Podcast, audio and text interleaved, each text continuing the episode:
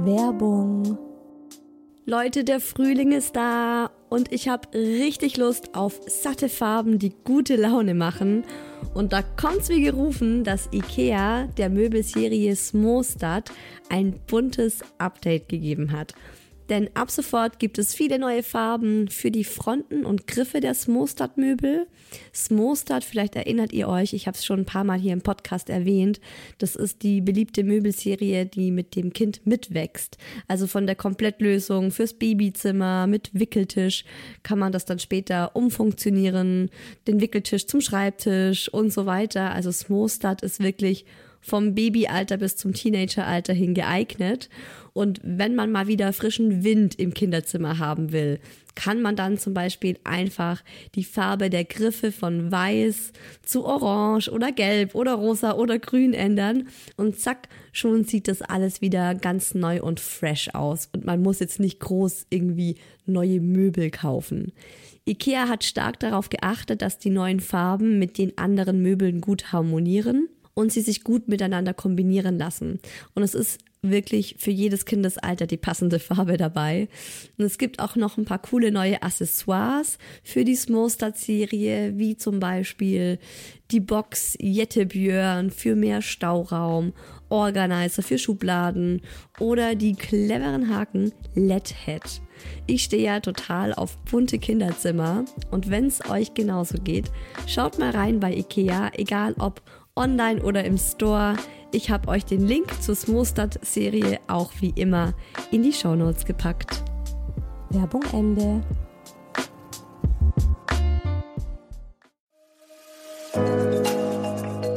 Herzlichen Glückwunsch, ihr drei. Und willkommen, kleines Wesen auf der Erde.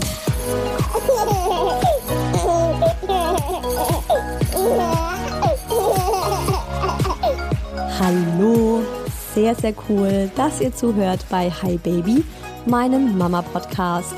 Ob ihr nun tatsächlich Mamas seid oder keine Mamas, noch keine Mamas, niemals Mamas, ob Mann oder Frau. Ich freue mich über jeden einzelnen Hörer und jede einzelne Hörerin. Ich bin Isa und ich mache diesen Podcast, weil wir Mamas doch alle im selben Boot sitzen. Und ich finde, es tut einfach gut zu hören, dass wir alle dieselben Gedanken, Probleme, Situationen, was auch immer haben und damit überhaupt nicht so alleine sind, wie wir manchmal vielleicht denken. Ich hoffe, dass euch dieser Podcast gut tut, dass ihr mit mir lachen könnt und wir gemeinsam unser Leben als Muddis rocken. Zu jeder Folge gibt's auch auf Instagram einen Post, da heiße ich Isa-Who Else und ich freue mich immer sehr, wenn wir da miteinander ins Gespräch kommen. Wenn ihr Feedback habt oder wenn ihr zu den kommenden Hi Baby Themen euren Input geben möchtet, auch das finde ich immer sehr, sehr wertvoll. Heute geht's um ein Thema, mit dem man einen ganzen Podcast füllen kann. Und nicht nur eine Folge, so wie ich das heute mache. Working Mom. Ich meine, es gibt dazu eine eigene Netflix-Serie. Übrigens, große, große Sehempfehlung. Ich liebe diese Serie. Working Moms heißt die. Und ich lache mich, bei jeder Folge habe ich mindestens einen Lachflash. Es ist so herrlich. So, genau. Und heute geht's auch bei mir um Working Moms. Ich erzähle euch, wie es für mich war, als die Elternzeit zu Ende ging und ich wieder angefangen habe zu arbeiten ja, was habe ich das alles unterschätzt? Mal wieder zieht sich hier irgendwie bei mir wirklich schon wie so ein roter Faden durch den Podcast. Isa unterschätzt, Punkt, Punkt, Punkt. Eigentlich könnte ich auch den Podcast so nennen. Isas unterschätztes Mama-Dasein. Ich möchte euch deshalb auch in dieser Folge ganz viel mit auf den Weg geben, nach dem Motto, macht nicht dieselben Fehler wie ich. Es geht in dieser Folge aber natürlich auch ganz viel ums Emotionale. Also, wie war es für mich, wieder zurück in mein altes Leben zu schlüpfen? Ähm, zumindest für vier Stunden am Tag. Und wie hat das alles mit uns als Familie funktioniert? Und weil ich das Thema wirklich für extrem wichtig halte. Ich finde, äh, das ist ein Thema, das viel, viel, viel zu wenig Aufmerksamkeit bekommt, gesellschaftlich, politisch, weltweit. Es ist ein Thema, das beginnt schon viele Monate vor dem ersten Arbeitstag als Working Mom, nämlich in unserem Kopf, weil wir uns 1001 Gedanken dazu machen und es endet nie. Eventuell äh, gut, wenn die Kinder dann ausgezogen sind, dann bist du zwar immer noch eine Working Mom, aber vielleicht nicht mehr ganz so dominiert von deinen Kids. Jedenfalls ist es ein Thema, mit dem ich immer noch regelmäßig auf Konfrontationskurs bin und das mich einfach sehr, sehr viel und intensiv beschäftigt. Und deshalb habe ich mir gedacht, gibt es heute eine geballte Folge mit Frauenpower. Ihr hört nämlich heute nicht nur eine Hi Baby Expertin zu dem Thema, nicht nur zwei, sondern drei. Mir war es für diese Folge tatsächlich wichtig, euch auch ein möglichst breites Spektrum abzubilden. Ihr hört heute also ausnahmsweise mal keinen Daddy. Der hat eh zu dem Thema gemeint, was soll ich da auch groß zu sagen? Working Mom. Bin ich eine Working Mom? Okay. Vielleicht ganz gut so, dass du nichts dazu sagst. Direkt mal rausgekickt den alten, sondern dafür hört ihr noch äh, zwei weitere Working Moms. Das ist einmal Marlene Helene die das ganze Thema mit ihrem guten Humor auflockern wird und zumindest mich sehr zum Lachen gebracht hat, euch hoffentlich auch. Und dann hört ihr noch Dreifach Mama, Meditations- und Yogalehrerin, auch sie kennt ihr schon aus dem Podcast Katrin Michel. Ihre Geschichte zum Thema Working Mom finde ich super spannend, weil sie nochmal einen ganz anderen Aspekt beleuchtet. Und ich wollte eben auch unbedingt noch ähm, Kindheitspädagogin und Krippenleiterin Caroline Lindner mit dabei haben, weil sie uns Mamas auch mal aus Sicht einer Krippenleiterin, also aus Sicht einer Erzieherin, sage ich mal, das Thema beleuchten kann und auch darauf eingehen kann, wie kommt es eigentlich in der Kita oder bei unseren Kindern so an, wenn die Mutti wieder arbeiten geht.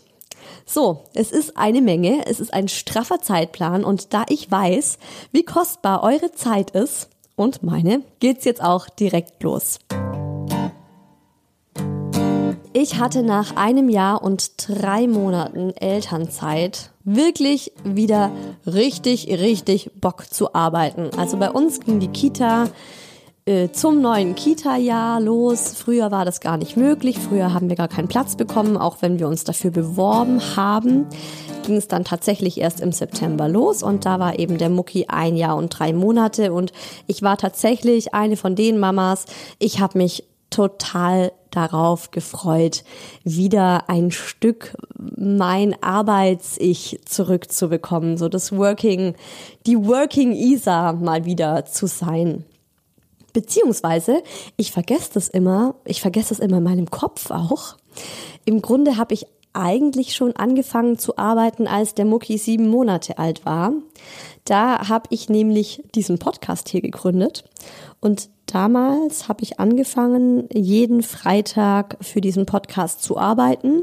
Freitag deshalb, weil das war immer der freie Tag einer Oma vom Muckilein und da konnte die Oma auf ihn aufpassen und ich habe dann einfach diesen Podcast hier gestartet.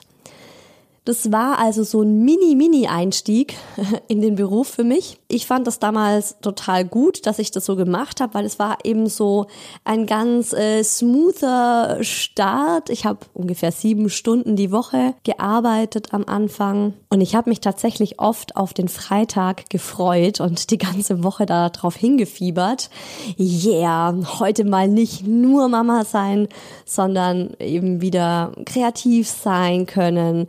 Mein meinen Kopf mal wieder auch für andere Dinge benutzen können. Ich hatte einfach extrem Bock auch, weil ich meinen Beruf halt total liebe. Also ich bin Journalistin und ich bin hauptberuflich auch Podcasterin und deshalb ist auch Podcasten, also der Hi Baby Podcast war dann eben auch für mich so total mein altbekanntes Gefilde. Ich habe mich da bestens ausgekannt und ich fand es extrem cool nach so einem Jahr Pause. Naja, es war ja kein Jahr nach so einem Dreivierteljahr Pause, ja, wieder zu gucken, was hat sich auf dem Podcastmarkt verändert, was gibt's Neues, mich da wieder einzuarbeiten. Also ich war da richtig hoch motiviert und fand das auch so mit sieben Stunden die Woche ziemlich geil. Ich vergesse es auch deshalb immer, weil es eben durch diese sieben Stunden Woche extrem easy war. Also ich bezeichne das jetzt nicht als Working Mom, um ehrlich zu sein.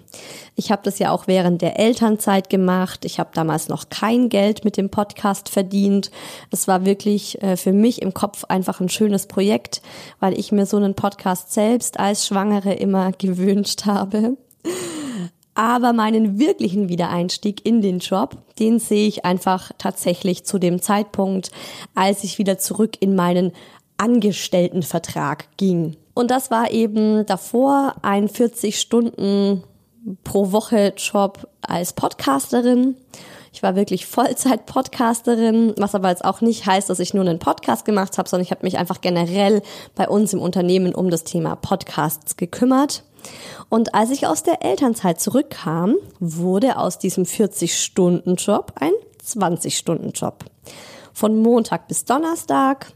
Und am Freitag habe ich weiterhin ähm, Hi Baby gemacht. Also ich habe den Freitag weiterhin auch äh, für mein eigenes Projekt dann genutzt. Also meine Arbeitszeit wurde um die Hälfte gekürzt, aber der Podcast blieb derselbe. Meine Aufgabenbereiche blieben dieselben. Ich habe einfach nur einen Arbeitsvertrag bekommen, in dem weniger Stunden drin waren. Und es lag dann tatsächlich an mir zu sagen, okay, hallo, irgendwas ist hier nicht so richtig gelaufen, ich habe nur noch die Hälfte der Zeit zur Verfügung. Also muss sich hier auch bei mir einiges ändern und ich habe dann sehr viele Aufgabenbereiche gestrichen, gekürzt. Ich habe den Podcast ziemlich radikal umstrukturiert, einfach in Hinsicht darauf, dass ich weniger Zeit zur Verfügung habe. Davor war das ein sehr aufwendiges Projekt mit sehr vielen Interviews und Recherche und das musste ich einfach alles ja, aufgrund der Zeit einfach dann rauskürzen. Und das ist auch schon mein erstes Learning an euch. Also bei mir war es wirklich so, dass ich das selbst tun musste. Und ich höre das auch oft von anderen Mamas, die dann sagen, sie kommen zurück aus der Elternzeit, haben nur noch die Hälfte an Zeit, offiziell, aber eigentlich machen sie genau dasselbe wie davor. Also der Workload ist noch derselbe. Und irgendwie wird dann auch von Mamas erwartet, dass sie dasselbe Zeug in halber Zeit schaffen. So nach dem Motto, ja, dann gehst du halt nicht alle 15 Minuten zur Kaffeepause, dann haust du vier Stunden komplett rein, bist du doch eh genauso produktiv wie deine Kollegen, die acht Stunden arbeiten die aber auch das Doppelte verdienen. Hallo, irgendwas stimmt da nicht so ganz in der Rechnung der Arbeitgeber. Und das ist halt eine absolute Stresskatastrophe. Also da kommt das Burnout mit Vorankündigung. Ich habe also in meinem Fall abgespeckt, was ich abspecken konnte. Ich habe auch ähm, Arbeiten verteilt. Ich bin dann auch direkt zu meinem Chef und habe gemeint, schau mal, das und das und das und das werde ich nicht mehr machen können, weil mir die Zeit dazu fehlen wird. Und dann war es auch gar nicht so schlimm, wie ich dachte, sondern meinte er so, okay, dann gucke ich mal, an wen ich das abgeben kann. Ja, nett. Ich frage mich aber tatsächlich bis heute noch, was wäre gewesen, wenn ich das nicht getan hätte? Dann wären die wahrscheinlich davon ausgegangen, dass einfach alles so weiter gemacht wird wie davor. Und ich dann eben eine Nachtschicht nach der anderen mache. Ja. Das nächste ist so, es ist ja eigentlich schon Standard, dass man als Mama, wenn man zurückkommt, mit 20 Stunden wieder startet. Also ich habe mir nicht groß Gedanken gemacht, ob ich 22 Stunden arbeiten will oder ob ich vielleicht nur 18 angebe, sondern für mich war total klar, so ja, ich komme zurück und ich werde halbtags arbeiten. Und jetzt bin ich Gott froh, dass ich aktuell komplett im Homeoffice arbeite, weil ich sonst ein krasses Zeitproblem haben würde. Und ich erkläre euch das jetzt mal.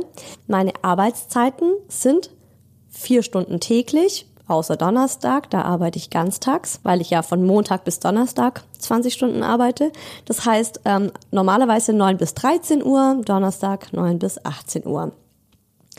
Mein Sohn geht um 8 Uhr in die Kita und um 14 Uhr muss er die Kita verlassen haben. Das hat auch was mit dem Versicherungsschutz zu tun. Also er darf nicht vor 8 in der Kita sein und er darf auch nicht mehr nach 14 Uhr drin sein. Und jetzt ist so ein Kind ja auch nicht so wie ein Paket, das man in der Packstation mal schnell abholt, sondern es ist halt dein Kind. Das heißt, am besten kommst du gute zehn Minuten früher in der Kita an, um da eine entspannte und schöne Übergabe für alle zu gestalten. Kind ausziehen, Hausschuhe anziehen, Kind in die Gruppe bringen, Kind hängt sich an dich, will nicht vom Arm, wird dann nochmal geschmust, dann wird nochmal gut zugeredet, dann erzählst du vielleicht noch den Erzieherinnen, was so los war, ob die Nacht gut war, ob die Nacht schlecht war. Eventuell hat er ja schon gefrühstückt und so weiter und so fort. Plötzlich ist es 8.15 Uhr und du stehst immer noch in der Kita. Und diese Sachen habe ich in meinem Zeitplan am Anfang überhaupt nicht bedacht. Und auch nicht, dass ich eigentlich im Bestfall echt eine Viertelstunde vor 14 Uhr in der Kita bin, um eben dann genau dasselbe äh, rückwärts zu machen. Also Zeitmanagement. Also das ist auch mein neues Lieblingswort, seitdem ich Working Mom bin. Zeitmanagement. Also inzwischen bin ich die Zeitmanagement Queen. Hahaha. Ha, ha. Mein Mann würde schallend lachen, wenn er das hört. Das ist ähm, einer der häufigsten Kritikpunkte, die ich von ihm zu hören bekomme. So, alte, dein Zeitmanagement ist sowas von ausarbeitungswürdig. Ich habe ein echt schlechtes Zeitmanagement, aber ich habe schon so viel für mein Zeitmanagement getan. Das werdet ihr in dieser Folge jetzt auch noch ähm, mitbekommen und auch noch da einige Tipps von mir diesbezüglich kriegen. Weil Zeitmanagement braucht man als Working Mom aber sowas von. Wenn ich also aus der Kita komme und es die, der seltene Fall ist, dass ich es tatsächlich geschafft habe, ihn Punkt 8 hinzubringen. Weil meistens ist ja auch so, du denkst, alles easy, wir sind voll gut in der Zeit, er ist seit 5.30 Uhr wach, wir hatten jetzt gut zwei Stunden Zeit, um ihn in Ruhe anzuziehen, Zähne zu putzen, zu spielen, was auch immer, mit ihm zusammen die Spülmaschine auszuräumen, die Waschmaschine einzuräumen, einmal die ganze Wohnung zu putzen. sind ja alles die Dinge, die Mamas oft äh, schon machen, wenn sie dann um neun in der Arbeit sind. Ähm, ja, und dann möchte dein Sohn unbedingt noch eine Runde in seiner Spieleküche kochen und du sagst so, nein, schau mal, du hast schon deine Jacke an, du hast schon deine Schuhe an. Tobsuchtsanfall. Oder du hast ihn gerade fertig gemacht und dann merkst du, der hat gerade eben noch in die Windel gekackt alles wieder ausziehen, dich ausziehen, ihn ausziehen, zur Wickelkommode, du schaust auf die Uhr, du weißt, okay, Zeitmanagement Katastrophe. Also, wenn ich es tatsächlich mal schaffe und ihn Punkt 8 in die Kita bringe, meistens schaffe ich das nicht. Meistens ist es 8 Uhr 15. So, wenn ich ihn um 8 Uhr abgebe, dann ist es aber mindestens 8 Uhr 15, bis ich aus der Kita wieder draußen bin. Und dann brauche ich hier in München 50 Minuten, von der Kita zu meiner Arbeit. Merkt ihr, geht nicht. Habe ich dann auch gemerkt, habe dann mit meinem Chef gesprochen. Gott sei Dank haben wir es dann so geregelt, dass ich nur noch im Homeoffice bin und eben zu bestimmten Meetings oder ab und an einfach zu so Schurfix, fixen Schurs in die Arbeit kommen. Ins Office. Kannst ja, eigentlich ist es ja uncool, wenn du sagst, ich gehe ins Büro oder ich gehe in die Arbeit gehst ja heutzutage nur noch ins Office und hast Calls. Ein Meeting und ein Call. Also, mein erster Arbeitstag nach der Elternzeit war gefühlt mein erster Arbeitstag überhaupt. Also ich war so nervös. Ich habe mich gefühlt wie ein komplett anderer Mensch irgendwie so. Ich meine, ich habe ein Kind bekommen. Ich habe Leben in die Welt gesetzt. Es ist so verdammt viel passiert in meinem letzten Jahr. Ich bin erstmal shoppen gegangen, habe die ganzen Mama-Sweater und Jogger gegen Blusen und einfach so ein bisschen schickeres Zeug ausgetauscht, damit die Menschen auf der Arbeit mich auch ernst nehmen. Ich bin jetzt zwar Mama und äh, stille und ähm, habe ständig irgendwelche vollgekotzten Klamotten an, aber ich möchte ja auf der Arbeit ernst genommen werden. Ich ging zum Friseur. Ich habe mir den Ansatz nachgefärbt. Okay, eigentlich kann man das nicht mehr Ansatz nennen. Es waren gute 20 Zentimeter seit Beginn der Schwangerschaft nicht mehr nachgefärbt. Habe ich also alles gemacht. Ich war schick, ich war vorbereitet, ich habe mich wieder ins Thema eingearbeitet und ähm, das ist das, was ich gesagt habe. So, du beginnst eigentlich schon Wochen vorher mit ähm, deinem Working Mom Dasein, bevor du den ersten Arbeitstag hast. Also zumindest war es bei mir so und ich könnte mir vorstellen, dass es vielen anderen Mamas auch so geht. Ich habe ähm, mindestens sechs Wochen vorher angefangen, mich wieder einzuarbeiten und gedanklich habe ich mich ständig mit der Arbeit beschäftigt. Und ich habe die Krise bekommen, weil ich gedacht habe, shit, ich habe so viel verpasst. Was gibt's Neues? Komm, los geht's, arbeite dich ein, zeig, dass du es wert bist, als Working Mom im Beruf wieder komplett dein Ansehen zurückzuerlangen. Irgendwie, ja, hatte ich so das Gefühl, ich muss mir das jetzt alles so, mein Standing nochmal neu erarbeiten. Ich hatte aber richtig Bock habe mir viele Gedanken gemacht und auch Pläne fürs nächste Jahr. Ich wollte auch einfach auf der Arbeit äh, den Leuten zeigen, so hey, ich habe Bock auf die Arbeit. Es ist nicht so, dass ich eine von den Mamas bin, die jetzt am liebsten beim Kind wäre, sondern ich habe echt Bock und ich habe mir Gedanken gemacht und ich hatte Zukunftspläne und Visionen. Ich kam hochmotiviert zurück in die Arbeit und hatte dann das Gefühl, dass man mich während meiner Elternzeit aufs Abstellgleis gepackt hat und mich da dann auch immer noch sah. Also die haben wahrscheinlich gedanklich schon meine zweite Schwangerschaft vor sich gesehen, haben sich gedacht, gut, der Kleine ist fast eineinhalb, wahrscheinlich ist die Gute jetzt noch vier Monate da und dann ist sie wieder schwanger ähm, also so war das, so war das Klima auf der Arbeit, so nach dem Motto, Isa ist jetzt Mama, da ist jetzt auch nicht mehr viel zu erwarten, karrieretechnisch, sondern es ist eher so dieses, oh Gott, Hauptsache sie kriegt es irgendwie hin mit ihrem ganzen Mama-Dasein. Auf der einen Seite war das natürlich cool, weil ich so jetzt auch keinen Druck hatte. Also das Gegenteil stelle ich mir auch anstrengend vor, dass du zurückkommst und die Leute gleich sagen, okay, wir gehen den nächsten Jahresplan durch, wie, wo siehst du dich in zwölf Monaten? Sondern ich konnte mich erstmal wieder ganz gut so einfinden, habe jetzt nicht groß Druck so, ja, von Kollegen und Chefseite gespürt. Es war aber eben auch einfach krass zu spüren, was für ein gesellschaftliches Bild man im Arbeitsleben von der Mama hat die jetzt gerade wieder zurück in ihren Berufsalltag kommt. Ich meine, vielleicht ist das jetzt auch nur eine individuelle Sache und das gab es jetzt so nur bei mir oder ist bei den meisten anderen nicht so, aber das war eben meine Erfahrung. Also auf der einen Seite gab es keinerlei Erwartungen an mich, was die Karriereplanung und Karrieresprünge betrifft. Auf der anderen Seite hatte ich aber überhaupt keine Zeit, um mich entspannt wieder einzuarbeiten. Also wirklich, ich habe ja dann auch an Tag eins meinen Laptop wieder bekommen und äh, saß im Büro und hatte Zugang zu allen Materialien. Und das ist auch so ein Ding, ähm, Theorie und Praxis. Also in der Theorie hatte ich eine Elternzeitvertretung. In der Praxis war es so, dass die gute Frau drei Monate oder so vor meinem Wiedereinstieg gekündigt hat, beziehungsweise gegangen ist. Ich hatte sie auch schon früher gekündigt, aber es war drei Monate lang war meine Stelle nicht besetzt. Und deshalb hat auf mich ein Berg von Arbeit gewartet, ein Berg der letzten drei Monate, die angelaufen sind. Es war ein absolutes Chaos, als ich ankam und ich musste sofort eine neue Podcast-Folge raushauen. Ähm, ich weiß noch, dass ich sogar noch in meiner Elternzeit ähm, neue Kolleginnen kennengelernt habe wer den Oh Baby Podcast hört. Ähm, ich habe da Maya kennengelernt und das war alles noch in meiner Elternzeit eigentlich. Und ich glaube tatsächlich auch, dass die erste Oh Baby Folge noch in meiner Elternzeit aufgenommen wurde und dann so eine Woche nach Arbeitsbeginn online ging. Heißt also, dass das Daily Business sofort wieder losging, einfach ähm, weil eben auch sowas passieren kann. Du hast eine Elternzeitvertretung und die kündigt und man sagt sich halt so, okay, für drei Monate äh, kriegen wir keine neue Elternzeitvertretung und dann kommst du wieder an und ähm, ja, Chaos, Chaos, Chaos.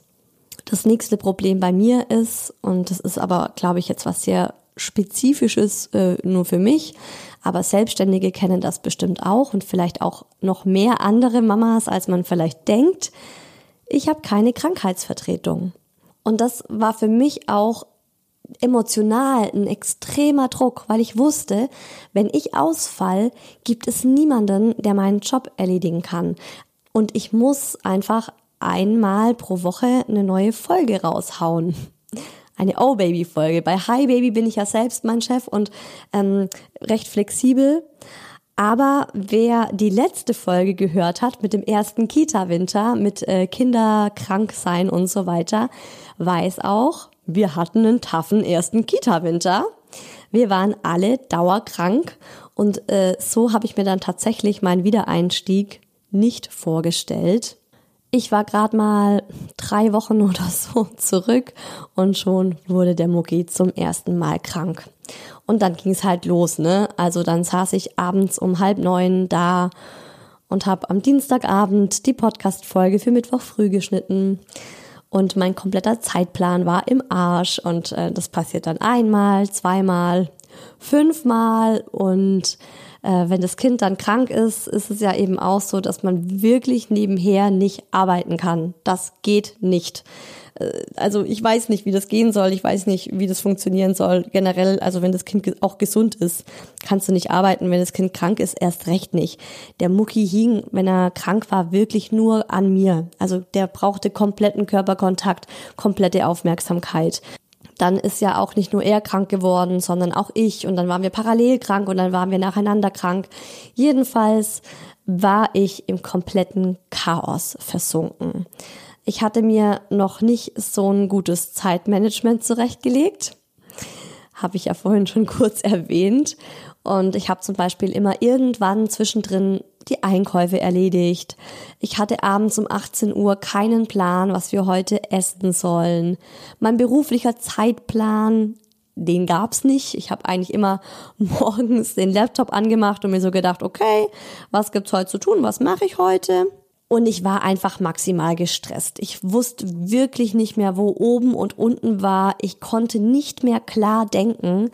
Ihr kennt das bestimmt, wenn ihr ein so hohes Stresslevel habt, dann seid ihr nicht mehr in der Lage zu denken. Dann ist es echt so, man ist irgendwie so maximal reizüberflutet, dass Chaos im, im Kopf und im Herz und überall herrscht und man so komplett blockiert ist, weil man macht den Laptop auf und denkt sich, okay, ich habe eine Million Dinge zu tun, was mache ich zuerst? Und dann macht ihr alles parallel. Und dann ruft die Kita an und sagt, oh, ihr Sohn ist, glaube ich, immer noch krank. Und du denkst dir so, okay. okay, ich, äh, ich schließe mich jetzt einfach in den Keller ein und komme in einem halben Jahr wieder raus, wenn sich alles gelegt hat. Ich hatte auch zu diesem Zeitpunkt, ich würde mal schätzen, in den letzten zwölf Monaten ähm, habe ich viermal Yoga gemacht damals. Also ich habe extrem wenig äh, Sport gemacht oder auch eben für mich Zeit mir genommen und das als ausgebildete Yogalehrerin wohlgemerkt. Ich war komplett unzufrieden, was meine Freizeitgestaltung anging. Ich hatte wirklich das Gefühl, ich habe kein Leben mehr. Ich habe auch von Freundinnen äh, so gute zwei Monate nach Arbeitsbeginn habe ich auch von mehreren Freundinnen vorwurfsvolle Nachrichten bekommen, so hey, du meldest dich gar nicht mehr, ähm, es dreht sich irgendwie nur noch um dich. Ja, es war tatsächlich eine Zeit, in der ich sehr intensiv mit mir selbst beschäftigt war, weil ich erstmal klarkommen musste im Leben. Also an alle, die noch keine Mamas sind und Freundinnen haben, wundert euch nicht, wenn diese Frauen wieder anfangen zu arbeiten und erstmal in der Versenkung verschwinden.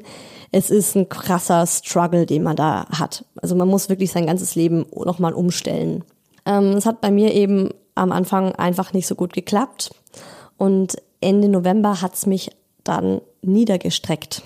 Und ich bekam in sechs Wochen, ich glaube es waren sechs oder fünf Wochen, in denen ich drei Hexenschüsse nacheinander bekommen habe. Und einer war stärker als der andere. Also es war wirklich so ein Zeichen von oben, Isa, stopp, Und als ich nach dem ersten Hexenschuss nicht angehalten habe, kam eben der zweite. Und als ich es dann immer noch nicht gecheckt habe, kam der dritte und der hat mich so krass umgehauen, äh, dass ich in die Notaufnahme gefahren wurde, weil ich mich nicht mehr bewegen konnte. Ich konnte nicht mehr atmen. Ich hatte wirklich Schmerzen am ganzen Körper.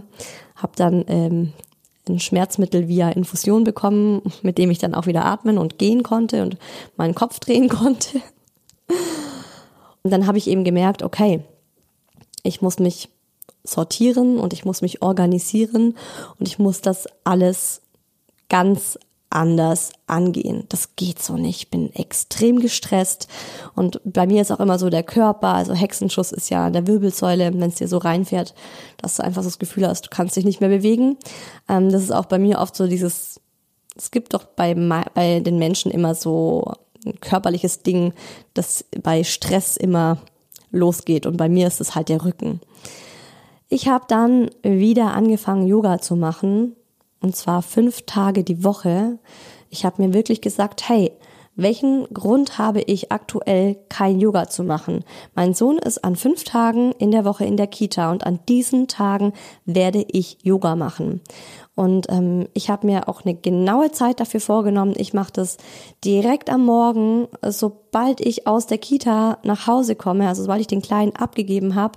Ich komme heim, ich denke gar nicht drüber nach, ich ziehe meine Yogasachen an und ich gehe auf die Matte und danach meditiere ich 10 bis 25 Minuten, je nachdem. Und erst dann mache ich übrigens mein Handy an. Das liegt davor umgedreht im Wohnzimmer, zumindest in den allermeisten Fällen. Und dann startet für mich so der Tag. Dann mache ich mein Handy an, dann gehe ich auf Instagram und bam, bin ich voll mittendrin. Ich habe auch angefangen, mir einen wöchentlichen Essens- und Einkaufsplan zu machen. Jeden Montagmorgen setze ich mich hin und überlege in Ruhe, was wir die Woche essen werden und was wir dazu einkaufen müssen. Und ich habe auch ganz feste Tage fürs Einkaufen geplant und sogar auch feste Uhrzeiten. Und ich habe mir einen Arbeitsplan erstellt. Ich habe mich wirklich mal hingesetzt und mir überlegt, was ich generell den ganzen Tag so beruflich tue und wie es am sinnvollsten abzuarbeiten ist. Also was für Dinge habe ich immer wieder. Ich muss immer wieder ähm, recherchieren, skripten, aufnehmen, schneiden, hochstellen. Das sind Dinge, die mache ich jede Woche. Und wie kann ich die am besten zeitlich legen, damit es ein cooler Arbeitsflow ist?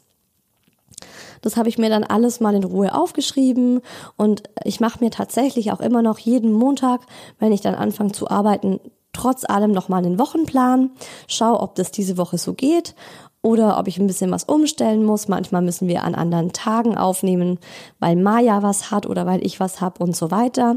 Und ich habe mir zum Beispiel auch so Dinge vorgenommen, wie wenn ich jetzt mh, mm, auf meinem, auf meinem, wenn ich jetzt auf meinem Wochenplan stehen habe, Montagvormittag schneide ich äh, die neue Folge für den Podcast, dann mache ich zuerst das und ich öffne mein Outlook auch erst, wenn ich das fertig gemacht habe.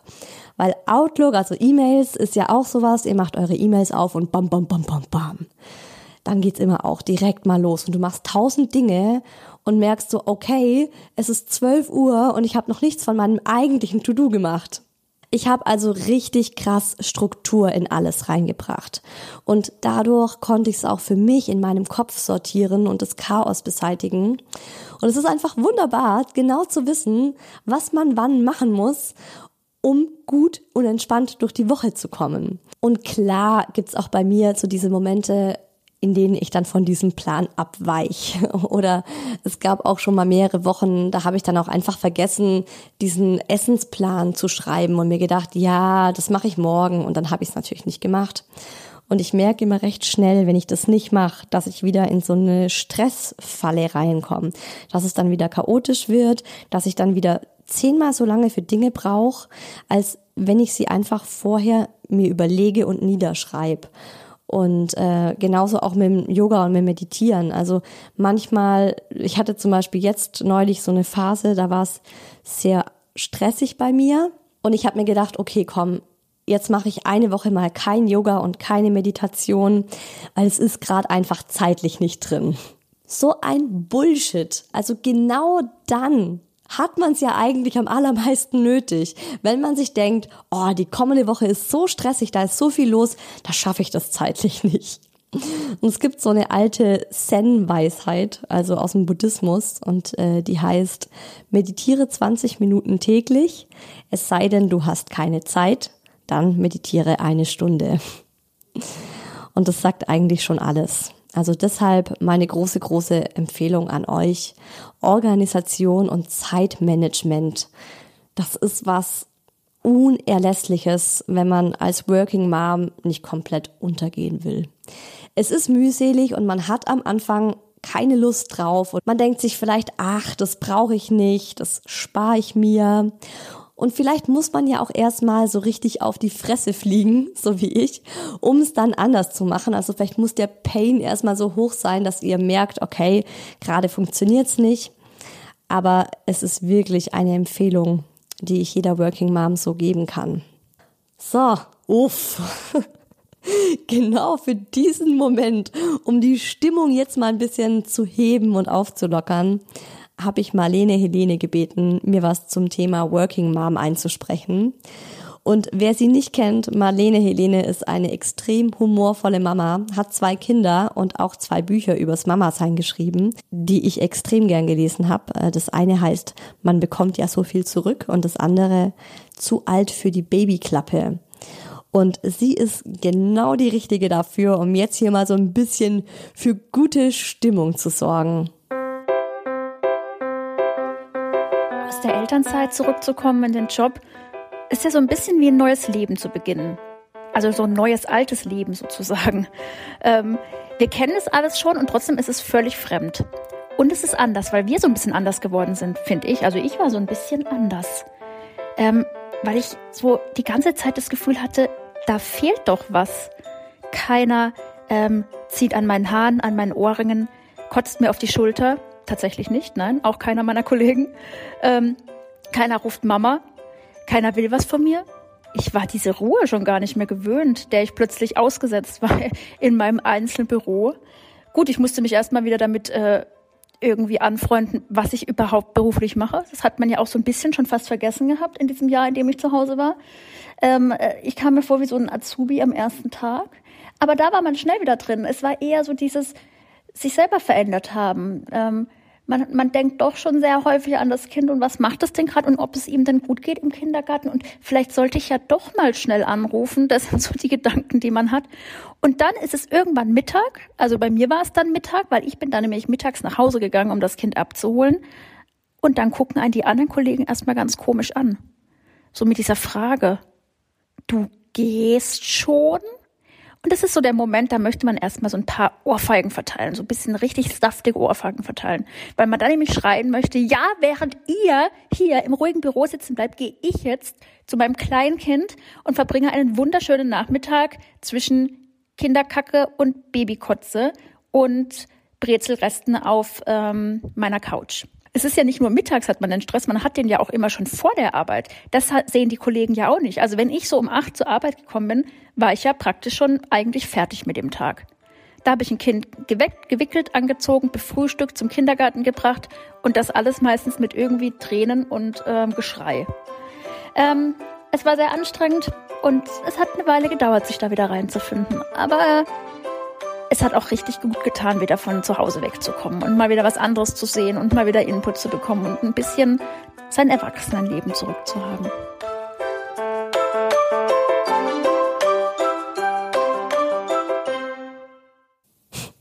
Ja, also das kenne ich natürlich auch. Diese Überraschung in den Gesichtern der Kollegen und Kolleginnen, wenn du um 13 Uhr deine Sachen packst. Also ich habe ja, wie gesagt, einige Wochen lang zwei Tage im Büro gearbeitet, zwei Tage die Woche im Büro und äh, ich fahre eben auch so immer wieder mal tageweise ins Büro rein für Meetings und so weiter. Und es war wirklich jedes Mal so, dass ich zu spät in der Kita ankam, um den Mucki abzuholen, wenn ich davor im Büro war, weil immer wenn ich gerade gehen wollte, wirklich jedes, jedes verdammte Mal Und ihr kennt mich, ich gehe immer kurz vor knapp. Also ich gehe so aus der Arbeit, dass ich um Punkt 14 Uhr an der Kita bin. Genau dann, als ich schon meine Jacke anhatte, dann kam noch jemand vorbei und entweder haben die mich seit meiner Rückkehr aus der Elternzeit noch gar nicht gesehen, was ja jetzt auch in so einem großen Unternehmen häufiger vorkommt. Und dann ist es halt so, hey, du wieder hier? Ja Mensch, erzähl doch mal, wie geht's dir? Wie geht's dem Kleinen? Hast du ein Foto? Und schon kommst du zu spät. Oder jemand schneit ins Büro, oh, äh, du gehst schon, ja du, also nur ganz kurz. Wenn ihr im Büro diesen Satz hört und ihr eigentlich los müsst, um euer Kind abzuholen, rennt Ganz kurz artet nämlich ganz schnell aus in 15 Minuten und dann rufen sie dir die letzten Sätze auf dem Flur noch hinterher und verfolgen dich, bis die Aufzugstür zugeht. Den Rest besprechen wir dann per Mail. Ja, alles klar. Aber auf die Mail antworte ich dann auch erst morgen um 9 Uhr, ne? Ist dir klar, wenn wir uns eigentlich eh wieder hier im Büro sehen was ist eigentlich los mit den Leuten? Gehen die echt davon aus, dass ich dann heimkomme und direkt erstmal noch meine Mails check? Warum kommen die nicht am Vormittag, wenn es noch entspannt ist?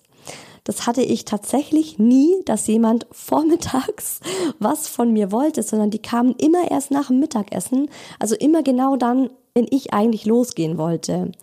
Und dann stellt dir dein Kollege Max zum fünften Mal einen Meetingtermin um 14.30 Uhr rein.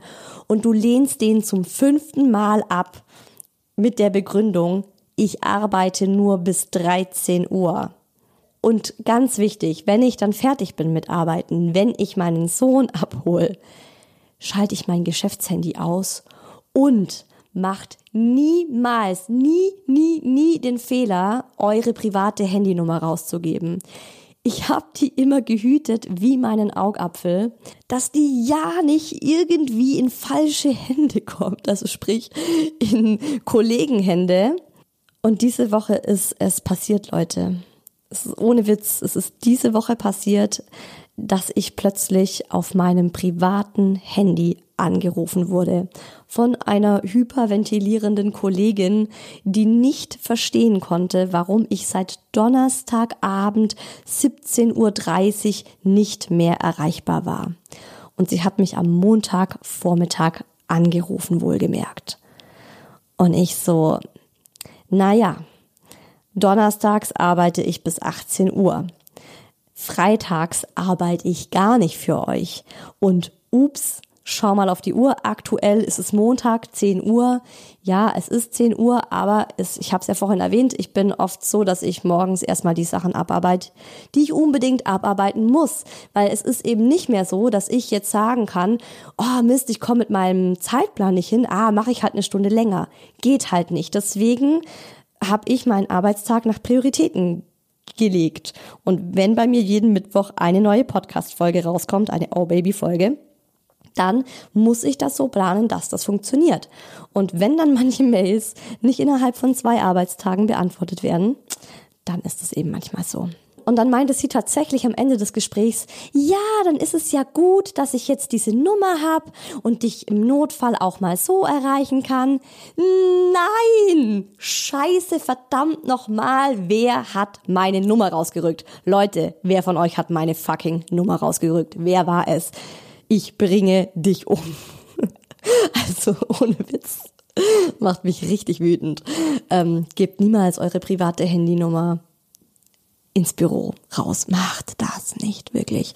Ich habe meine Handynummer gewechselt. Ich habe sie einmal gewechselt und da, ich, da war ich so froh, weil davor war die auch schon im Büro und ich habe das sehr, sehr, sehr, sehr, sehr, sehr stark bereuen müssen. Und dann habe ich sie gewechselt und ich habe niemandem Bescheid gegeben, weil ich zu dem Zeitpunkt eben ein Geschäftshandy bereits hatte. Und ich sehe es jetzt schon kommen, dass ich in drei Monaten wieder meine, meine Handynummer wechseln muss. Weil die geben die ja dann auch schamlos weiter. Das ist ja jetzt garantiert nicht so, dass sie die einzige ist, die mich auf meiner privaten Handynummer anrufen wird. Das wird jetzt so, das ging, das ging jetzt los diese Woche und ich bin gespannt, was ich in vier Wochen äh, in Bezug auf meine Handynummer zu erzählen habe, mache ich dann auf Instagram. Weil ich habe überhaupt gar keinen Bock, dass ich auf dem Spielplatz bin, gerade mein Kind von der Rutsche auffangen will, äh, klingelt das Handy, Anruf vom Chef. Also das geht nicht. Oh, so, und bevor ich mich jetzt hier weiter ärgere, hört ihr lieber, hört ihr lieber die zweite High Baby Expertin im Bunde, Kindheitspädagogin und Krippenleiterin Caroline Lindner, die ich nämlich gefragt habe, wie es denn in der Kita ankommt, wenn da so eine Mama, eventuell eine Mama wie ich, komplett gestresst, mal wieder viel zu spät in die Gruppe reinrauscht, ein Handy an jedem Ohr, um ihr Kind abzuholen. Ich habe tagtäglich mit vielen verschiedenen Mamas zu tun. Die einen Mamas lieben ihren Job, freuen sich, wenn sie nach der Elternzeit wieder arbeiten gehen können, gehen an die ganze Sache super entspannt ran. Es gibt aber auch die Mamas, die sich selbst einfach sehr viel unter Druck setzen und natürlich auch teilweise Druck vom Arbeitgeber bekommen, dass sie am Tag XY wieder arbeiten müssen. Das setzt natürlich nicht nur euch als Mamas unter Druck, sondern auch euer Kind. Für die Eingewöhnung ist es ganz, ganz wichtig, einfach genug Zeit einzuplanen. Im Durchschnitt dauert eine Eingewöhnung vier bis sechs Wochen. Ich kann euch raten, mindestens acht Wochen dafür einzuplanen, um eben diesen Druck und diesen Stress gar nicht entstehen zu lassen. Das gleiche gilt natürlich auch, wenn ihr am Morgen eure Kinder in die Kita bringt. Die Kinder spüren es, wenn ihr unter Stress oder Anspannung steht. Aus Erfahrung kann ich sagen, dass in solchen Situationen die Übergabe am Morgen meist viel, viel länger dauert als üblich. Gebt euch und eurer Familie einfach gerade am Anfang genügend Zeit, um einen neuen und guten Rhythmus für euch zu finden. Natürlich kommt dann auch mal dazu, dass das Kind krank wird. Auch das gehört leider dazu. Ich glaube, viele Mamas ähm, können großartige Geschichten vom ersten Kita-Winter erzählen. Das ist eine sehr hohe Belastung. Auch hier höre ich immer wieder von vielen Eltern, dass sie sehr viel Druck vom Arbeitgeber bekommen und auch oftmals zu hören bekommen, jetzt sind sie schon wieder wegen ihrem Kind zu Hause. Die kleinen Kinder sind einfach unglaublich anfällig für Krankheiten, gerade im ersten Kita-Winter. Aber ich kann euch beruhigen, es wird auf jeden Fall besser und die nächste Magen-Darm-Welle wird dann von euren Kindern schon ein bisschen leichter weggesteckt. Und aus pädagogischer Sicht muss ich auch ganz klar sagen, dass ein krankes Kind in einer Einrichtung einfach nichts zu suchen hat, sondern wenn ein Kind krank ist, dann sollte es einfach zu Hause bei Mama oder Papa sein.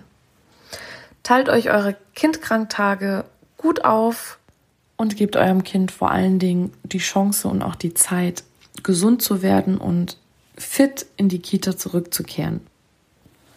Zum Schluss kann ich euch nur raten, versucht entspannt zu bleiben, lasst euch nicht unter Druck setzen, baut selbst nicht zu viel Druck auf euch auf und versucht als Familie euren Alltag neu zu gestalten.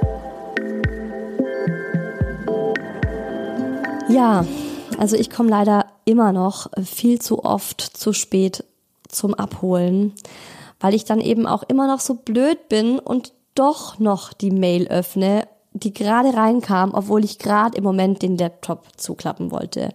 Oder weil ich halt doch noch ans Handy gehe. Und ich esse ja auch zum Beispiel, ich esse ja nie zu Mittag. Also das ist auch eine, eine Sache, die mit meinem Working Mom Dasein so komplett komplett verschoben wurde, Mittagessen. Ich mache keine Mittagspause, ich esse um 14.30 Uhr, wenn der Mucki daheim ist. Dann ziehe ich mir irgendwas rein gegen den Hunger. Äh, das nehme ich dann halt in Kauf, um eben morgens noch Yoga und Meditation unterzubringen. Also ich fange halt später an zu arbeiten, aber dann eben wirklich komplett durch bis kurz vor zwei und dann rausche ich los. Aber das ist okay. Also der Mucki findet es auch geil, weil dann gibt's für ihn ein zweites Mal Mittagessen. Im Worst Case isst er mein komplettes Essen auf, weil sein Mittagessen nicht so geil war in der Kita. Und dann äh, sitze ich da mit knurrendem Magen und schaue dem Kind zu, wie er sich einen zweiten Nachschlag reinzieht. Um jetzt mal so langsam ein bisschen Licht am Ende des Tunnels zu geben. Also seitdem ich mich so intensiv mit meinem Zeitmanagement auseinandergesetzt habe und seitdem wir den ersten Kita-Winter überstanden haben, ist es wirklich cool. Ich habe mich, glaub, aus der Abstellgleisecke selbst rausgeboxt hab den Zug allein gepackt und einmal quer über den Rangierbahnhof auf Gleis 1 gezogen. Es war ein Kraftakt, aber jetzt würde ich sagen, rollt das Ding wieder. Ah, ey, was eine Metapher, oder? nee, also es macht Spaß. Ich bin beruflich voll im Flow im Moment. Ich liebe dieses abwechslungsreiche, ähm, dieses generell, dieses Leben jetzt zwischen Mama und Beruf und Familie. Ich finde, das ist aktuell um so vieles reicher, als es jemals in meinem Leben war. Also ich bin wirklich äh, so viel erfüllter, als ich es jemals war. Und ja, manchmal stand ich knietief in der Scheiße. Und manchmal war es verdammt hart und immer wieder muss ich Dinge anpassen, umdenken, mir auch mal eingestehen, dass es gerade nicht so geil war oder nicht so geil ist, wie ich mir das jetzt vorgestellt habe. Das gehört dazu. Aber ich würde trotzdem sagen, im Nachhinein alles richtig gemacht. Und zum Abschluss wollte ich euch noch eine ganz andere Working Mom Geschichte mit auf den Weg geben, die trotzdem ihre Parallelen hat, denn ich finde es so unterschiedlich wie jede Working Mom Geschichte ist, hat sie trotzdem immer wieder überraschenderweise ganz, ganz viel Gleiches. Und die hört ihr jetzt. Die ist von Katrin Michel mit ihren Erfahrungen zum Thema Working Mom. Und Katrin Michel ist ja auch regelmäßig als Expertin hier im Hi Baby Podcast. Die macht wahnsinnig viel rund ums Thema Mama sein und hat jetzt auch gerade einen Online-Geburtsvorbereitungskurs mit Hypnobirthing gelauncht. Übrigens wollte ich euch allen noch ähm, mitteilen, weil vielleicht gerade die ein oder andere von euch schwanger ist und in Corona-Zeiten nicht so wirklich weiß, wo sie den Geburtsvorbereitungskurs machen soll. Also Katrin Michel ist selbst Hypnobirthing Coach und ihr bekommt im Kurs Videos mit Hebammen und Expertinnen, Hypnosen, ein sehr umfangreiches Workbook. Ihr bekommt Live-Calls, in denen ihr euch mit anderen schwangeren Mamas und äh, werdenden Papas austauschen könnt ist eben, wie gesagt, für Mamas, aber genauso gut auch für Paare geeignet. Und ich bin mir sicher, dass Katrin das ganz, ganz toll macht. Jetzt hört ihr die Geschichte von Katrin. Ich habe ja schon seit neun Jahren einiges durch mit drei Kindern und von daher, ich bin einfach auch jemand, der super gerne arbeitet. Das war schon, ist schon eine ganze Weile her, aber ich kann mich sehr gut daran erinnern. Und zwar ähm, sind wir da gerade hier nach Hamburg gezogen und ich hatte ein Jobangebot und daher, ähm, ich hatte noch gar keinen Berufseinstieg geschafft und von daher hat sich das für mich so angefühlt, wow, ich habe jetzt diesen Job, das ist ein absolutes Geschenk, eine absolute Chance, die ich unbedingt wahrnehmen muss. Und was das aber alles eigentlich bedeutet hat für mich als Mama, für uns als Familienkonstrukt, das ist mir einfach viel, viel später erst klar geworden weil es war in dem Moment ein enormer Druck bei mir und ich habe dann dieses Jobangebot auch angenommen und habe mein Baby mit neun Monaten eingewöhnt. Und ähm, ich habe relativ schnell gemerkt, dass ich einfach total überfordert bin mit diesen beiden Rollen. Auf der einen Seite der Job, auf der anderen Seite das Baby, was ich schnell aus der Kita abholen wollte. Und dann kam auch eines zum anderen, dass ich in dem Winter tatsächlich relativ viel krank war und das Baby in seinem ersten Kita-Jahr natürlich auch. Und ich habe deswegen diesen Job relativ schnell wieder an den Nagel gehängt, weil ich einfach für mich gemerkt habe, wow, ich komme so an meine Belastungsgrenzen und ich kann das eigentlich gar nicht lange durchhalten. Und ähm, es ist tatsächlich so, dass wir, glaube ich, als Mütter diesen Anspruch haben, beides machen zu wollen, sowohl Job als auch Kinder. Und das ist manchmal täglich eine Herausforderung für mich, das alles unter einen Hut zu bekommen. Und manchmal frage ich mich, geht das überhaupt? Und jetzt beim dritten Kind, was ich gerade erst eingewöhnt habe, habe ich mir mal bewusst Zeit genommen und bin in diese Emotionen reingegangen. Auf der einen Seite war das so, oh krass, ich habe endlich wieder meine Freiheit, genau das auch beruflich machen zu wollen, was ich machen möchte. Aber auf der anderen Seite war da auch ganz, ganz viel Wehmut, weil dieses Jahr so schnell vorbeigegangen ist. Und mit dem Loslassen habe ich sowieso ein Thema. Und ähm, trotzdem hat es für mich einen wahnsinnigen Unterschied gemacht, das bewusst zu entscheiden. Also ich habe mich nicht aus einer gesellschaftlichen Erwartung oder einem gesellschaftlichen Druck dafür entschieden, wieder zu arbeiten, sondern weil ich es wirklich wollte. Und das ist, glaube ich, auch ein wahnsinnig guter Tipp, den ich jeder Mama von euch, die da gerade vor der Eingewöhnung steht, mitgeben möchte. Entscheide dich bewusst dafür, wieder arbeiten zu gehen. Schau dir auch mal deine Motivation an. Warum möchtest du überhaupt wieder arbeiten gehen? Das hilft einem selber als Mama und es hilft auch dem Kind unglaublich, weil wenn man eine klare Entscheidung hat, dann überträgt sich das auch total auf das Kind. Und ganz wichtiger Tipp von mir noch an euch, schafft euch Pausen. Also hetzt nicht von der Kita gleich zum Abholen, sondern nehmt euch da Zeit für euch, um Kraft zu schöpfen, um dann in einen perfekten Nachmittag starten zu können.